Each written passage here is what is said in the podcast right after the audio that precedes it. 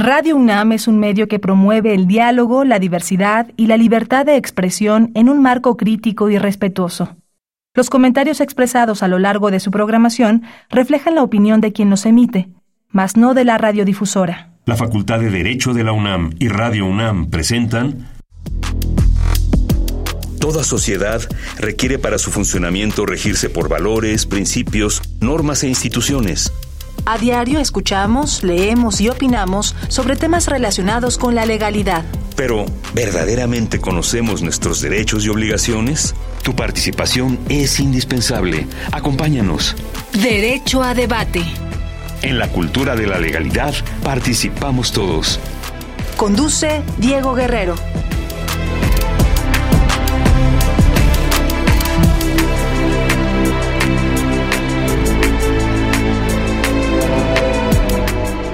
Hola, ¿qué tal? Muy buenas tardes, bienvenidas, bienvenidos a Derecho al Debate. En la cultura de la legalidad participamos todas y todos. Mi nombre es Diego Guerrero y como cada martes les agradecemos que nos sintonicen por el 96.1 FM.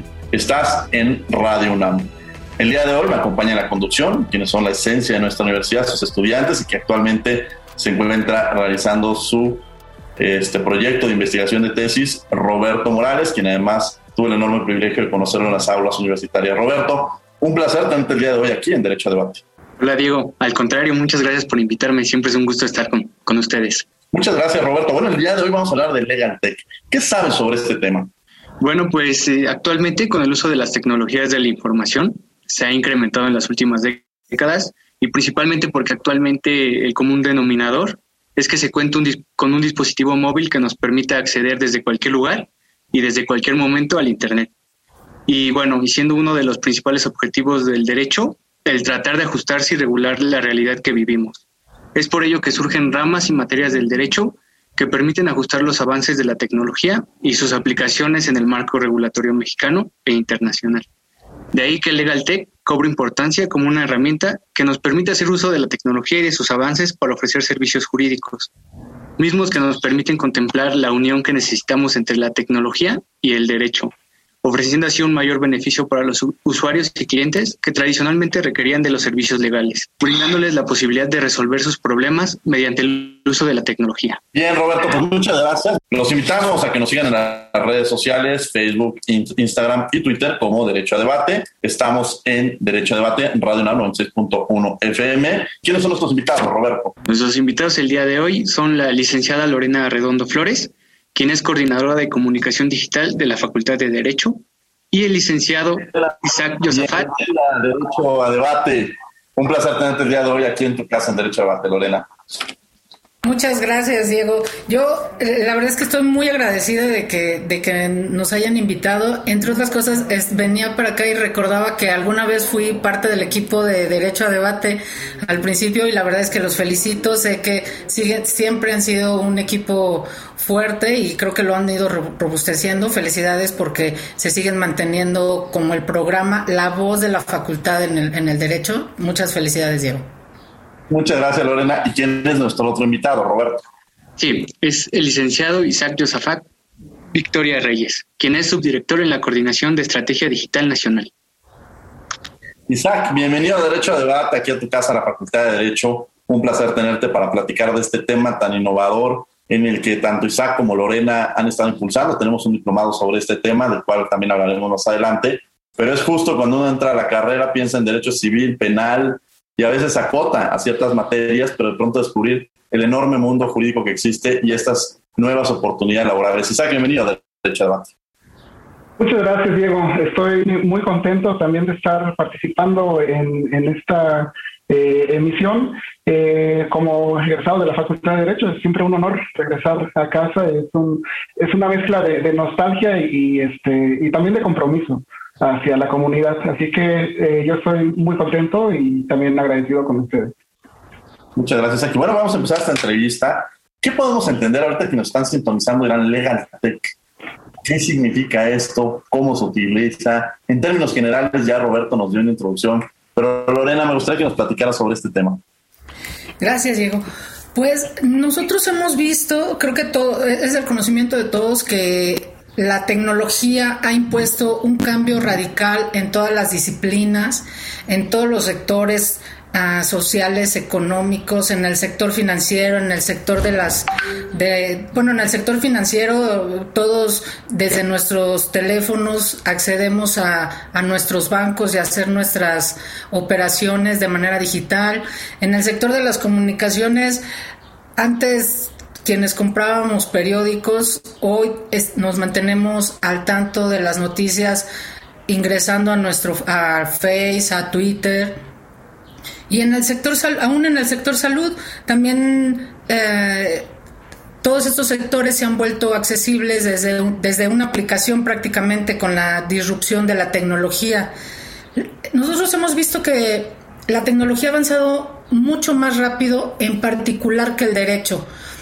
Pero en lugar de que los abogados lo, veamos como un obstáculo, la propuesta es que lo podamos ver como una gran oportunidad de destacar en el ámbito profesional, emprendiendo un proyecto de transformación digital, que nosotros podamos ver la transformación digital como una necesidad y que desde el derecho la podamos enfrentar como un apoyo, como una herramienta.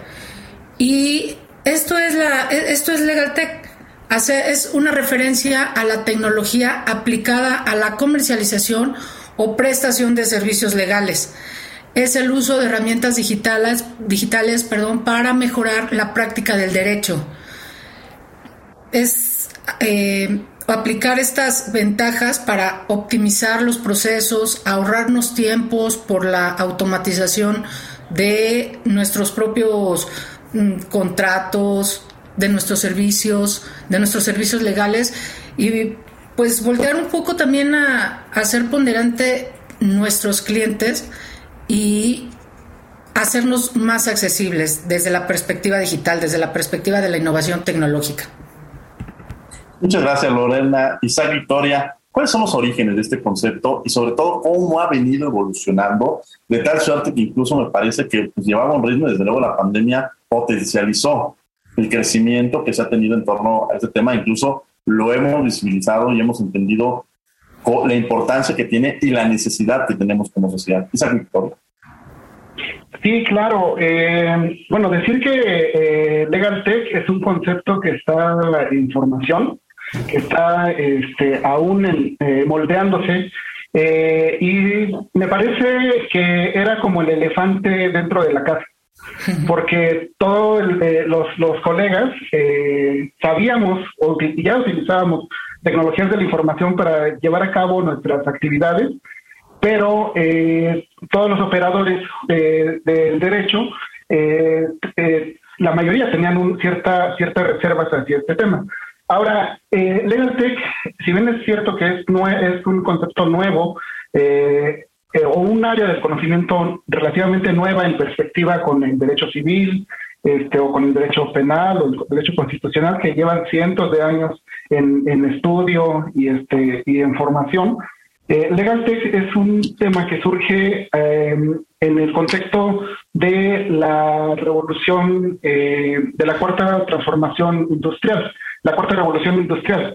tenemos un, un periodo en el cual en la posguerra de, eh, Segunda Guerra Mundial eh, se detonó el, aceleramiento de, más bien el crecimiento de Internet, el nacimiento y crecimiento de Internet, el despliegue por todo el mundo, eh, y esto ocasionó que también algunos operadores jurídicos voltearan a ver que podían echar mano de estas tecnologías para agilizar ciertos procesos. Por ejemplo, hubo ahí una compañía en Estados Unidos que inventó eh, un dispositivo para poder enlazar eh, pues todos los sistemas de precedentes de un estado eh, entre diferentes despachos de abogados, evidentemente quienes tenían el poder adquisitivo para hacerlo. Entonces, se dice que ahí es el origen, la génesis de este, este, de este movimiento.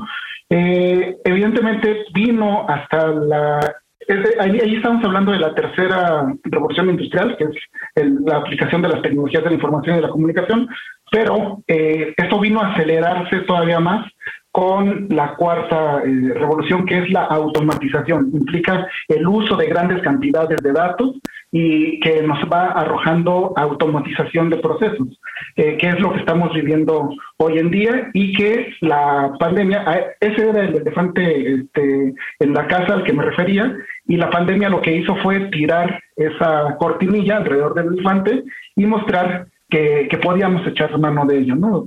Eh, fuimos testigos como en, en cuestión de, de unas semanas el Poder Judicial, de, tanto federal como de los estados de la República, eh, impulsaron el uso de las TICs eh, en sus procesos eh, a, contratiempo y con el estrés encima, pero este, terminamos viendo que, funcionaba, que, tenía una utilidad y que no era que, y que no era tan peligrosa como se pensaba, o se fueron esclareciendo muchos prejuicios que se formaban en torno a ello.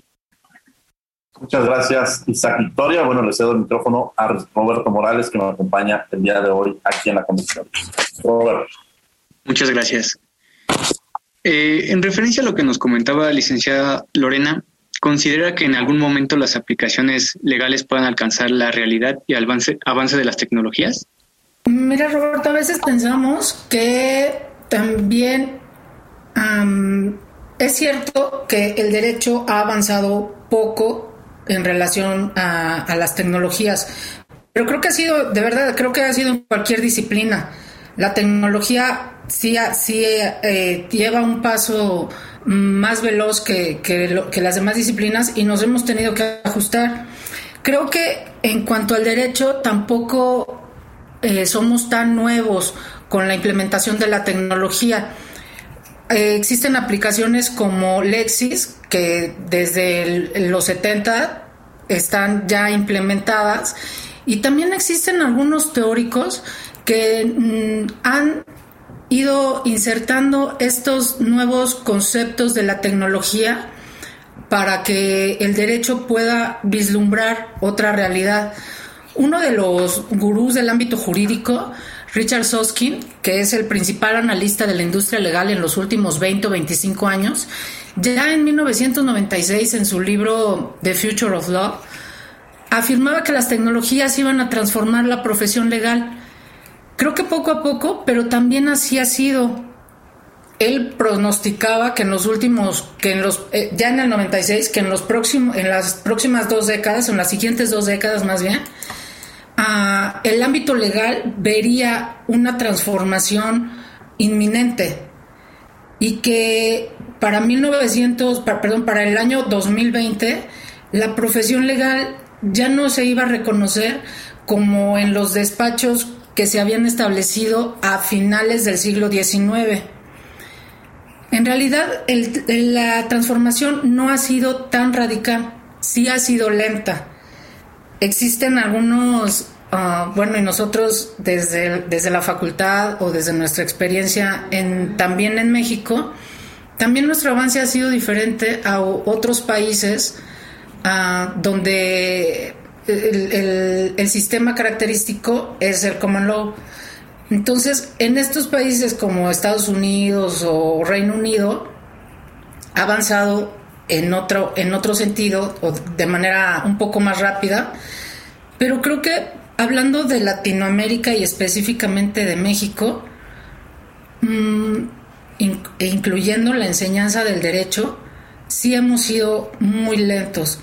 Creo que en, nuestra en la formación de los juristas se ha ponderado la certeza, eh, los abogados no nos caracterizamos por ser precisamente arriesgados en nuestros emprendimientos y creo que eso nos ha detenido un poco para implementar innovaciones que consideramos a prueba o que no, no sentimos que nos garanticen la certeza que nosotros estamos proponiendo.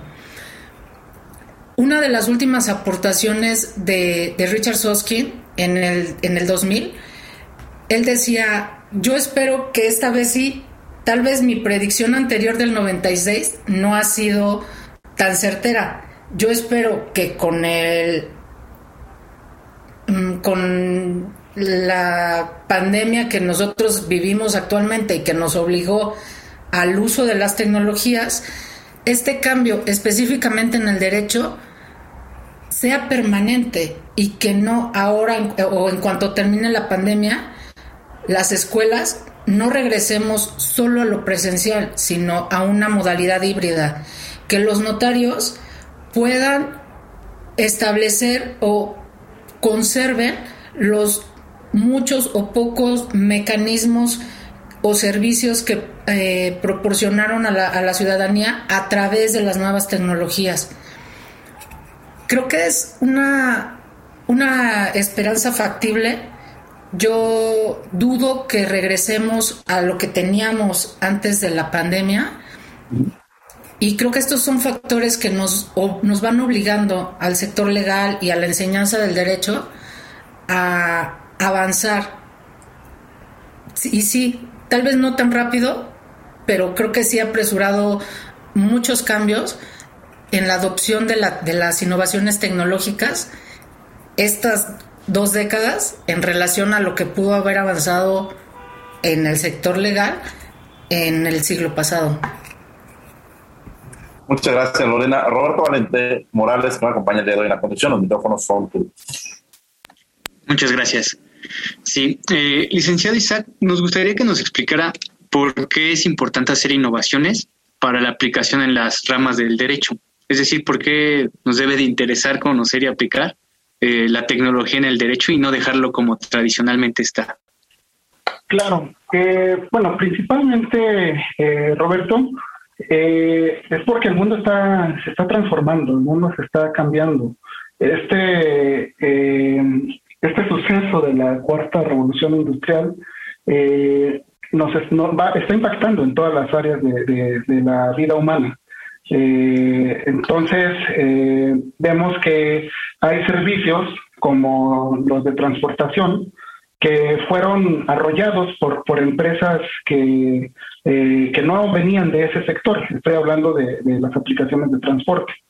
Y te voy a contar, por ejemplo, un caso de Naptec, es como una, una leyenda que, que, que se, usualmente se cuenta en, en, este tipo de charlas, donde hubo una, una, competencia entre Nokia este, y Google a inicios de, de los 2000. Nokia era en ese entonces estaba como posicionado en, dentro de los teléfonos móviles y quería, eh, eh, veía que la tendencia iba hacia el tema del mapeo de, de, de las rutas. Eh, y entonces, en su lógica con, eh, conservadora de decir, bueno, voy a hacer los negocios o voy a hacer las actividades como las vengo realizando, dijo, apostó por, por comprar una, a, a un, una infraestructura de, de, una empresa por una cantidad eh, estratosférica, eh, billones de dólares que, contenían eh, como eh, pequeños dispositivos que mapeaban las carreteras de, de Europa, eh, pensando que eso iba a ser una buena inversión a largo plazo. Sin embargo, al mismo tiempo en Israel se estaba eh, gestando una empresa muy pequeña de eh, informáticos que estaban desarrollando una aplicación que hoy todos conocemos que se llama Waze, que su fundamento no estaba en, en tener infraestructura atendida, sino que eh, los mapas fueran alimentados por todas las personas que tuvieran un dispositivo móvil y que fuera capaz de enviar una señal de geolocalización.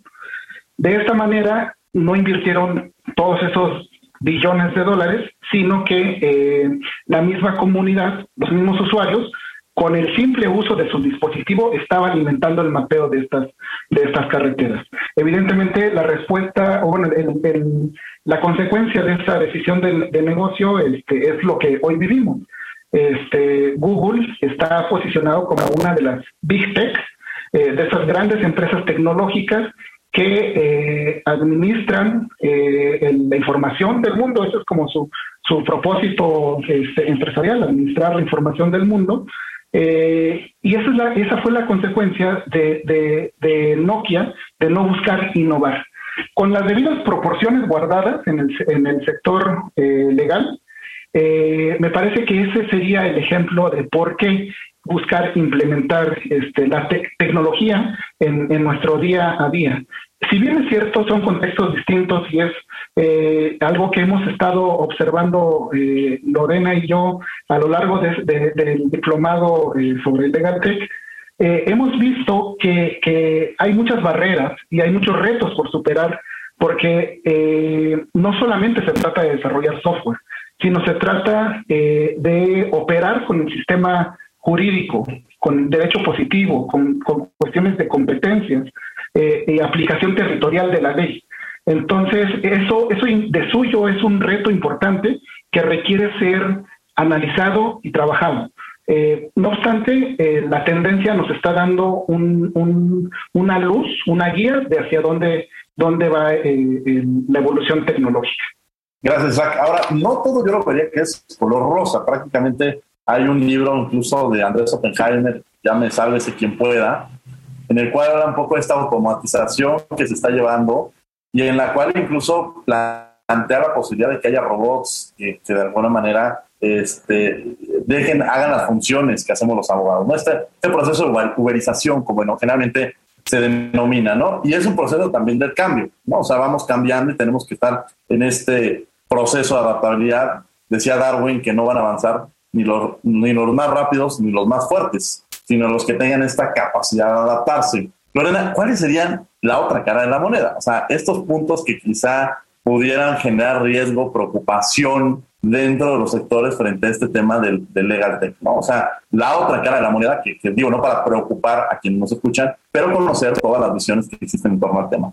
Es cierto, tienes razón, hay un, hay un sector eh, dentro de los profesionales, de los profesionistas del derecho, que ven la tecnología como, como un riesgo, pero también creo que es porque tenemos cierto miedo a los cambios, cierto miedo a dejar nuestras zonas estables. Hace un rato yo comentaba, los abogados no se caracterizan por poner en riesgo, por tomar tareas o actividades riesgosas.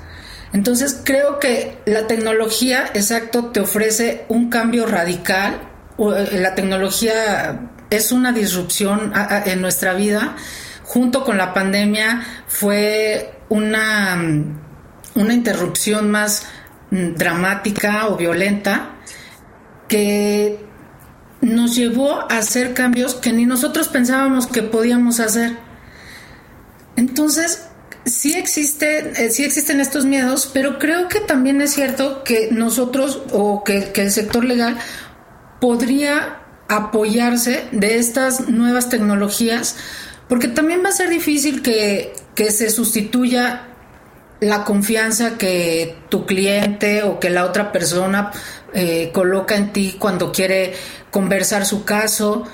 Sí es cierto que existen ciertas aplicaciones, por ejemplo, de inteligencia artificial, donde nosotros podríamos ah, alimentar con data sobre casos específicos, sobre sentencias específicas y desde la programación diseñar un algoritmo que nos ayude a dar tendencias, que nos ayude a conocer las tendencias o a tener predicciones futuristas sobre algún caso o sobre algún caso específico. Creo que más que tenerle miedo a estas cosas, a, las, a, las, a las, innovaciones, podríamos hacernos a mí a, establecer un vínculo de amistad y de apoyo como herramientas, sabiendo también lo que nosotros, ah, el valor que nosotros tenemos Creo que podríamos ver estas herramientas como un aumento al valor que nosotros tenemos, en vez de pensar que nosotros cobramos por hora y que si con la ayuda de estas de la incursión de estas nuevas tecnologías nuestro trabajo va a ser más rápido, eso significa que ahora nosotros vamos a cobrar menos porque lo vamos a hacer un trabajo más eficiente y más rápido. Creo que también tiene que ver con que en algún momento la educación de los juristas ha sido un poco velada. Entonces, cuando alguien hace una, una consulta, eh, regularmente los juristas no, los, los abogados no nos dan una explicación clara y transparente y específica y a detalle. Nos dan una perspectiva parcial de lo que podría pasar o una asesoría parcial. Pero creo que podríamos, si nos allegamos de estas herramientas como apoyo, podríamos eficientar nuestro trabajo, vislumbrar, por otra parte, que los clientes son, eh, nosotros podemos acompañarlos en sus procesos de riesgo a partir de las nuevas, de estas innovaciones que, que hagamos en nuestro, en nuestro trabajo, en nuestra profesión diaria, más que temerles. Mm, creo que difícilmente podríamos sustituir, podrían sustituir la, la tecnología podría sustituir a los abogados, pero sí creo que podría enriquecer la vida profesional y podría incrementar valor a la actividad profesional diaria, más bien. Isaac, me gustaría un poco que nos hablaras de este tema de inteligencia artificial.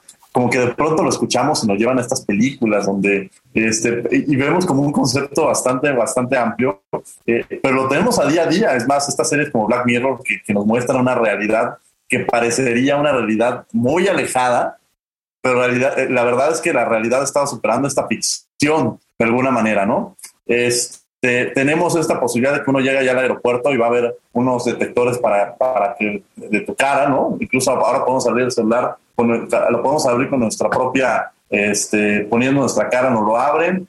De pronto podemos ahorita estar platicando de algún tema, que si tengo que cambiar una ventana en la casa o que si quiero comprar una hamburguesa y abro mi teléfono celular y me empieza a llegar información de que, de que compre, o sea, de, de, promociones de las hamburguesas y demás. ¿Te parece que sí, que hay un, haya estado temor de ya vamos a tapar la cámara de, nuestro, de nuestra computadora porque nos están vigilando, ¿no? Y también nosotros damos acceso a esta información cuando ponemos aceptar, aceptar, aceptar, aceptar. Yo lo entiendo como que esto se vuelve un poco de esta inteligencia artificial, como que así la imagino, ¿no? Pero me gustaría que profundizara sobre qué es esto la inteligencia artificial y la regulación que existe. Yo hace poco escuchaba ahora que está escuchando las comparecencias para comisionados del INAI, veía este tema del convenio de Budapest, que habla de ciberseguridad y este tipo de cosas. También cómo regulamos o qué medidas de seguridad podemos tener, pues no para preocuparnos, sino más bien para ocuparnos y conocer mucho más amplio. Cuando escuchemos seguramente algún programa de televisión en la radio, inteligencia artificial, recordemos a Lorena Redondo y a Isaac Victoria que ya nos ampliaron este concepto.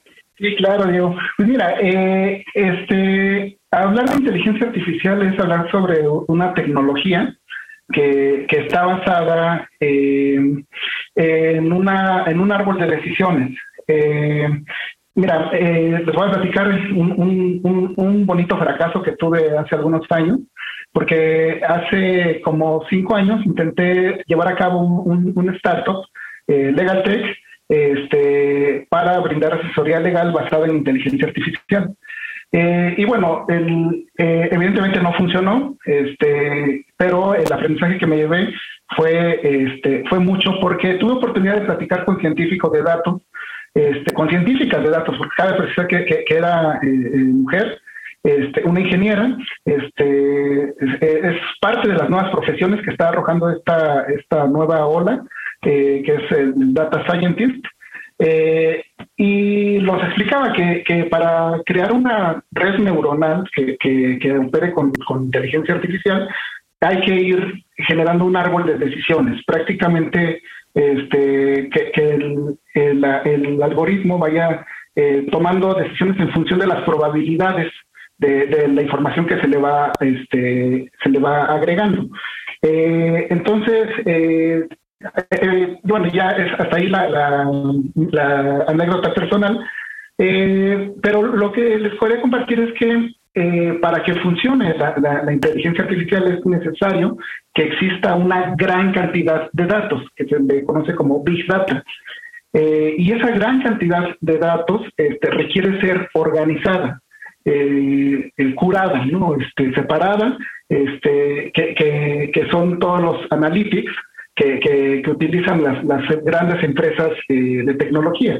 Eh, los datos en sí, por, por sí mismos, son valiosos, pero no son tan valiosos como cuando ya están separados, están segmentados, porque en función de ello es, es, es este, más fácil eh, predecir ciertos comportamientos. Ahora, no estoy seguro de que toda, toda, todas las tecnologías de la información eh, incidan directamente en la, en, la inteligencia artificial, porque, por ejemplo, todos estos algoritmos que están eh, en la publicidad, más allá de ser un, proceso de, inteligencia eh, eh, es, un, es, es, como una consecuencia de un histórico de consumo. Eh, en el cual cada vez que nosotros navegamos por Internet, ya sea desde el celular o desde una computadora, vamos dejando pequeñas migajas de pan, como el cuento de, de este Hansel y Gretel. Entonces, lo que van haciendo los algoritmos es ir recogiendo esas migajas de pan por el camino para, este, para decir, ah, mira, como ya he sabido que viene por aquí, este, su siguiente parada va a ser en este sentido. Y entonces ahí sale el, el anuncio de una marca en específico, este, o de un producto o de un servicio. Y ahí es donde cobra relevancia el tema de la privacidad como, como un derecho humano. Este, esta, esta prerrogativa que, que, que tenemos todas las personas a decidir hasta dónde, hasta dónde queremos que, sepan de nuestra intimidad, porque es posible a través de estas eh, tecnologías, es posible que se, se predigan cosas que, ni siquiera nosotros mismos sabemos. Es muy posible que, que, nuestro, que a veces nuestras redes sociales nos conozcan más que nosotros mismos.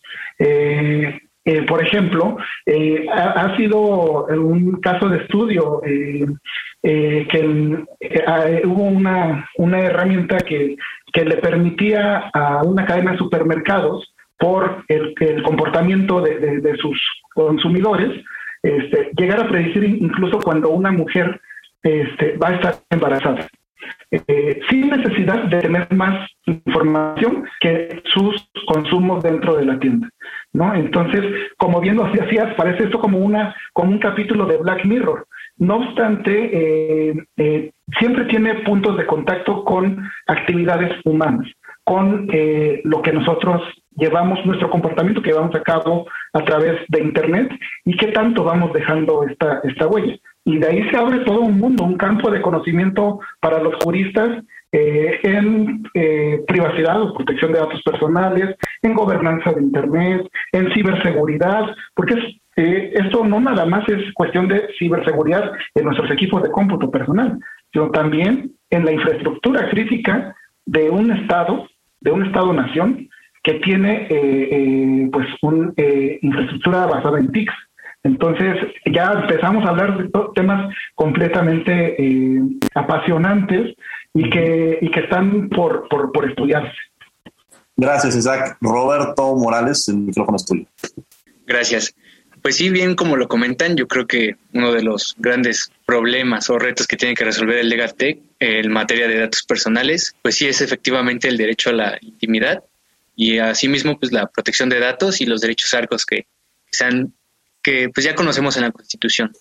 Y bueno, para preguntarle a nuestros invitados, este, con respecto a lo que nos comenta Diego, que no todo es color de rosa, ¿qué pasa con este sector de la población que no tiene acceso a estas tecnologías? En un futuro, pues eh, hablamos de avance y, y de tecnología aplicada en casi toda nuestra vida, pero ¿qué va a pasar con esta gran brecha que se abre en México de este sector de la población que no, hasta el momento, pues no tienen contacto con la con las tecnologías que estamos hablando? Sí, ahora le, haría esta pregunta también a Lorena, porque ahora incluso llegamos a un restaurante y para poder abrir necesitamos un celular para abrir el QR. Entonces, pues algo tan, tan, y, a veces uno puede pedir el menú y dicen, ya no tenemos menú, ya todo es digital. Entonces, efectivamente, eh, se, se, muestra esta, esta brecha digital. Seguramente Lorena le llegarán una serie de casos también impresionantes, porque a veces lo que decimos es, nuestros alumnos no solamente no es que tengan internet, hay algunos que viven en zonas en las que te dicen, maestro, no me puedo conectar en toda, en toda la semana porque se fue la luz en mi pueblo. Entonces ya no nos vayamos al Internet, sino lo básico que era luz. Pero sí, me gustaría, Lorena, que nos platicara sobre estos grandes diferencias que existen. ¿no? Creo que también tienes razón, Diego. Desde la universidad nosotros vemos eh, esta brecha con respecto a la tecnología que, que, sea gran, que es, es, más grande de lo que nosotros, de hecho, habíamos vislumbrado, porque creo que como no era parte de nuestra realidad, no lo habíamos visibilizado hasta ahora que, que nos, la pandemia nos obligó al uso de las tecnologías, las, ocupar, las supieras utilizar o no, tuvieras capacitación o no, tuvieras acceso o no. Y creo que sí hay un gran reto, por una parte, creo que lo, hemos dicho en otros foros, no basta con que se establezca que tenemos el derecho a, Internet, que tenemos derecho a la educación o que tenemos derecho a, salud, a la salud. Ahorita vengo de, una conferencia sobre el derecho al deporte. Entonces, si no basta con que estén establecidos, es necesario que implementemos políticas públicas, que implementemos mmm, nuevos mecanismos económicos alrededor no solo de nuestros estudiantes, sino de la sociedad en general, porque, exacto, existen zonas, no todo, eh, no solo la Ciudad de México es el país completo y pareciera a veces que, que, así fuera o nos comportamos como si así fuera. Este asunto de que si los estudiantes no tienen mmm, no solo el poder adquisitivo para tener las conexiones o los equipos propios para tener el acceso a internet o a las clases, sino que a veces esa, existen poblaciones en zonas conurbadas que ni siquiera tienen la infraestructura o las antenas o los servicios de internet fortalecidos. Eh, durante este tiempo, aún en las en zonas de la Ciudad de México, y creo que a todo, bueno, a mí me pasó seguramente a, muchas personas, que aún yo viviendo en la ciudad, teniendo la infraestructura, bueno, ni siquiera los proveedores de los servicios de Internet estaban listos para abastecer la demanda que tuvimos de, de servicios. En lo personal, tuve algo, yo tuve que contratar un servicio más caro para poder tener acceso a un, a un Internet más estable creo que muchos de nuestros profesores mmm, pues ni siquiera tenían contemplado o programado o contratado servicios de internet. La universidad en esos casos lo que hizo fue unos mmm, proporcionar becas, establecer algunos servicios extras para conectar o facilitar las conexiones de los profesores y de los estudiantes a Internet, pero no fue en los primeros meses, yo creo que fue pasado ya los tres o cuatro meses. Y eso sucedió en la Ciudad de México, en las zonas conurbadas y más allá. Creo que el reto es todavía más amplio, no solo por cuestiones económicas de las, de las familias o de la población, sino porque no existe la estructura en el país. O sea, ahora que regresamos a la facultad, a, de, a las clases o al, modelo híbrido, algunas en presencial y tomamos, eh, impartimos otras clases a, distancia, aún nuestros espacios no están listos todavía para tomar algunas clases en, en línea. Nuestros salones, no todos nuestros salones están mmm, equipados para que el profesor haga su clase en presencial y otros estudiantes puedan conectarse en línea.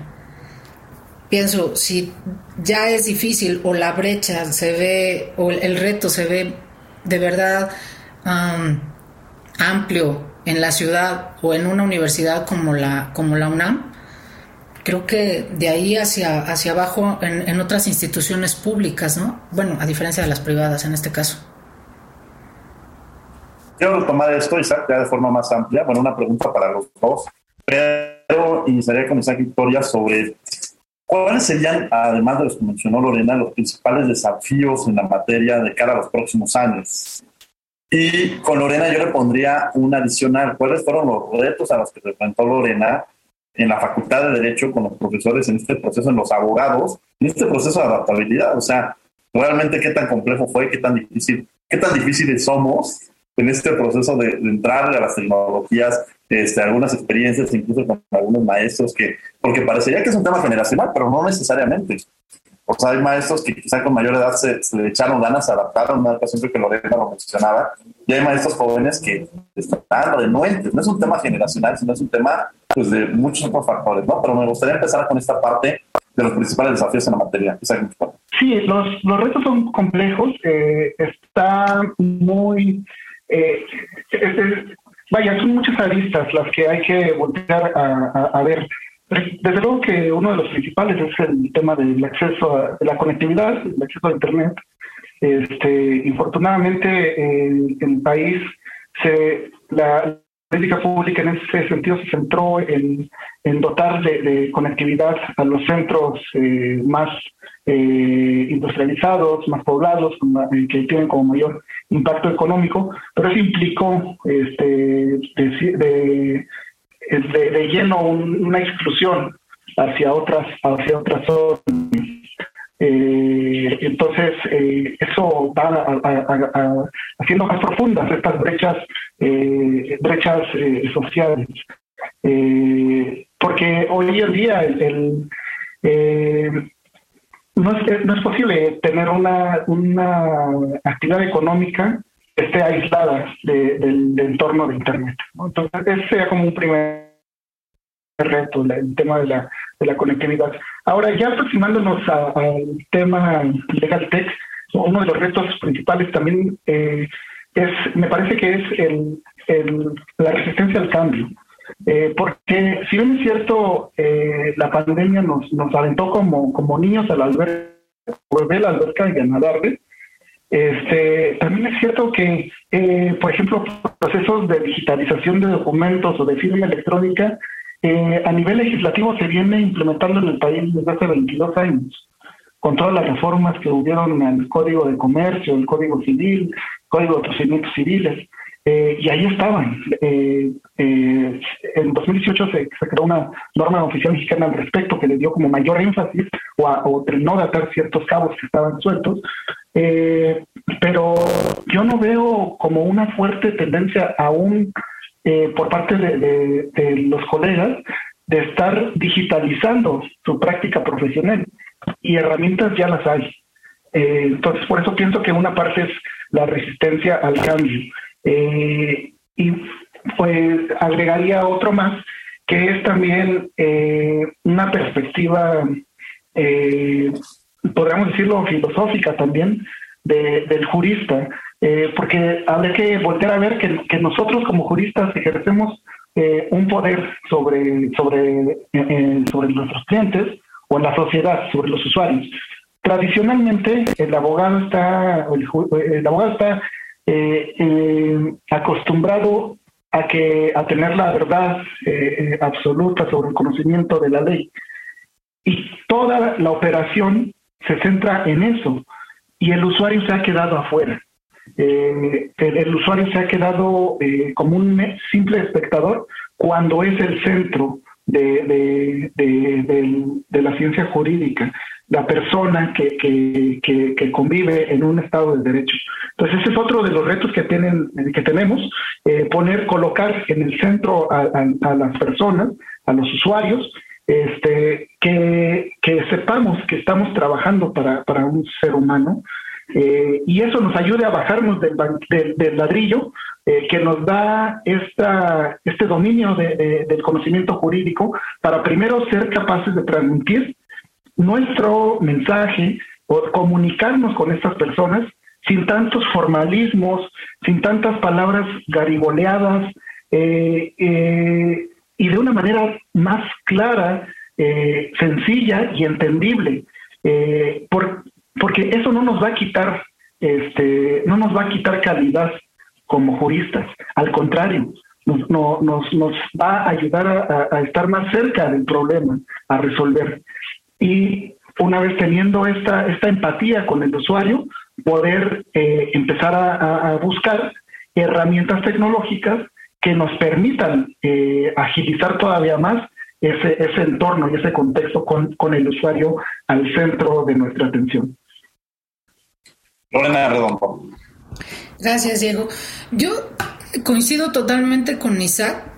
Sí existen algunas deficiencias o algunas herramientas que no son de difícil acceso.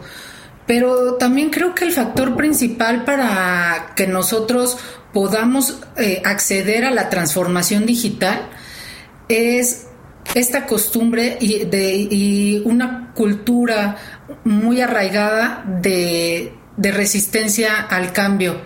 Y aquí quiero hacer un reconocimiento a nuestro director, al doctor Raúl Contreras, porque cuando nosotros, la propuesta de diseñar o de, establecer el diplomado sobre el Legal Tech es una propuesta del director que creo que fue sensible a todos estos cambios que estamos, que observamos a nuestro alrededor y que este proyecto de Legal Tech, apoyado por supuesto también por, por ti, Diego, por todo tu equipo de la División de Educación Continua, Creo que es un afán de acercar a los estudiantes a nuevas formas de, mm, de enseñanza del derecho, de practicar la, profesión del, del jurista.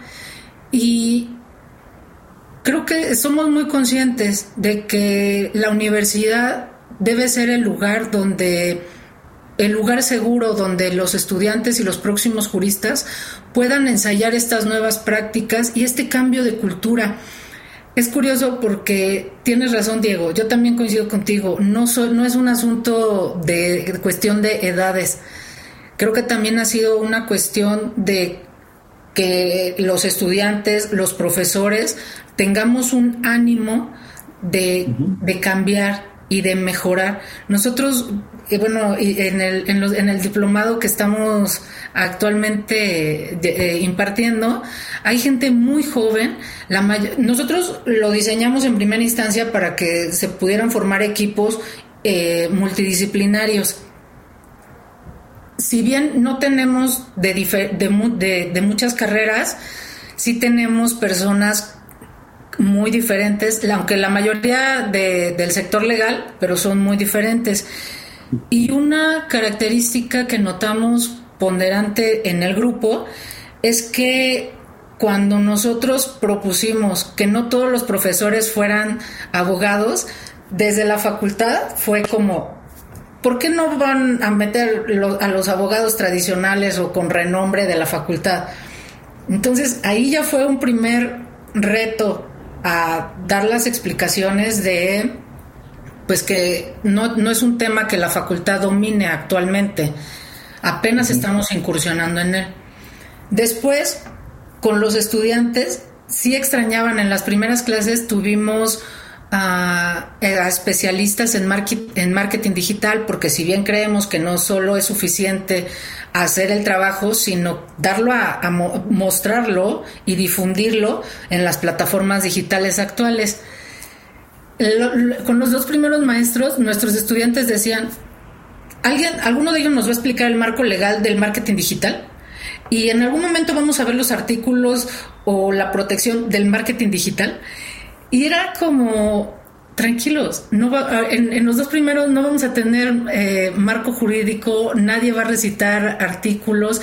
Y la verdad es que yo veía, si, si hubiera sido gráfico, yo veía a los estudiantes como temblorosos, nerviosos, nadie quería opinar, eran temas que no dominaban y en consecuencia pues no se querían arriesgar a, a opinar sobre, sobre algo que no conocían. Ya poco a poco, la verdad es que también he de reconocer que los estudiantes tuvieron o tienen ahorita ya otro ánimo para adaptarse, una mm, pues sí, están como más abiertos al cambio y eso nos va ayudando. Creo que el reto aún más fuerte que acceder a, a las tecnologías es hacer ese cambio de resistencia, es mm, decir, si quiero mejorar, si quiero arriesgarme, si quiero probar, si quiero experimentar, más que, más que el acceso a las tecnologías. Muchas gracias, Lorena. Nos quedamos con esta reflexión. Además, bueno, les mencionan, ya tenemos este diplomado. Seguramente tendremos una segunda este, edición más adelante, en la cual, bueno, pues tendrán que estar pendientes justo de las redes sociales, las grandes redes sociales que crecen día con día de la Facultad de Derecho, Facultad de Derecho Oficial, y que bueno, pues que la verdad es que Lorena les ha dado un impulso enorme, porque justamente con un vocabulario que llega a los estudiantes, este, haciendo recomendaciones a veces de películas, haciendo memes, esta posibilidad de comunicación que ha permitido que los estudiantes hagan suya la página de la Facultad de Derecho y que sea el medio de comunicación en el cual todas y toda la comunidad universitaria de esta facultad pues sepamos qué es lo que se está haciendo. La última y nos vamos. Y bueno, pues estamos en la última y nos vamos. Empezaríamos con Isaac Victoria. Adelante, Isaac. Muy bien, pues muchas gracias, Diego. Pues vamos, a, quiero cerrar con un mensaje a todos los que nos están escuchando, principalmente si son eh, estudiantes de derecho o, ya son abogados eh, ejerciendo.